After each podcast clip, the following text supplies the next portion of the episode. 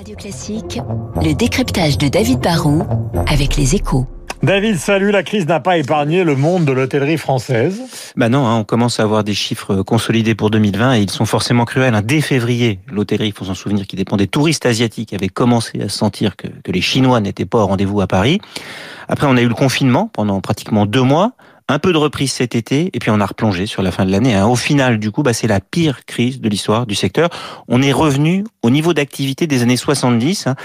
Dans ce métier, on calcule l'activité en revenu par chambre. Et là, bah, cet indicateur a reculé de plus de 60% sur l'année. Lors de la précédente crise, qui avait déjà fait mal, hein. en 2009, cet indicateur n'avait même pas chuté de 10%.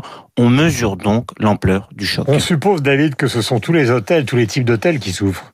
Oui, alors tous les hôtels souffrent, mais tous les hôtels ne souffrent pas pareil. En fait, plus vous dépendez des touristes, plus vous dépendez des touristes internationaux les plus riches, plus vous souffrez. Hein. Ceux qui sont encore fermés, ce sont souvent les palaces parisiens, dont 80% des clients arrivent par des avions qui n'arrivent plus. Hein. Les petits hôtels touristiques des régions qui attirent euh, surtout des Français, euh, comme la Bretagne, s'en sont beaucoup mieux sortis, car les Français sont restés en France cet été et à la fin de l'année.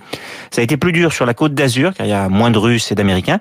Et sinon, bah, les petits hôtels économiques qui accueillent des, des, équipes de chantier ou des VRP pendant la semaine ont beaucoup mieux résisté, c'est le paradoxe, que les grands hôtels qui se remplissent plus parce qu'il n'y a plus ces grandes foires internationales. Ah, soyons francs, David, est-ce que vous avez l'impression que le secteur, à terme, va pouvoir mmh. encaisser le choc? Bah, Les situations vont être très contrasté. Hein. Les, gérants d'hôtels familiaux qui ont reçu des aides, qui bénéficient du chômage partiel, pourront passer le cap, hein. surtout s'ils sont propriétaires depuis longtemps de leur mur et qu'ils n'ont pas de grosses dettes à rembourser. Ça sera une mauvaise année, mais ça sera pas la fin du monde. Hein. Ceux qui viennent d'acheter des murs, de faire des gros investissements, ou alors les, grandes chaînes qui ont de gros frais fixes, ou, les palaces qui n'ont pratiquement pas eu de clients, vont avoir beaucoup plus de mal. Il y a en France environ 18 000 hôtels, plus de 1000 seraient déjà menacés de dépôt de bilan.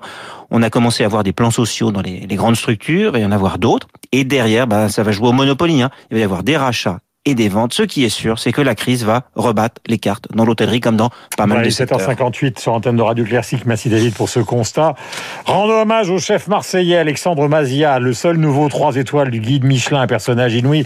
Il a 44 ans, c'est un ancien basketteur et il produit une cuisine, comment peut-on dire, euh, musclée, plus de 200 épices, musclée au sens du goût. Anguille, fumée, chocolat, framboise, harissa. Je sais pas si ça vous dit quelque chose et vous savez. Envie de ça, ma chère Lucie Lucille Bréau. Il est né, il a vécu 15 ans au Congo.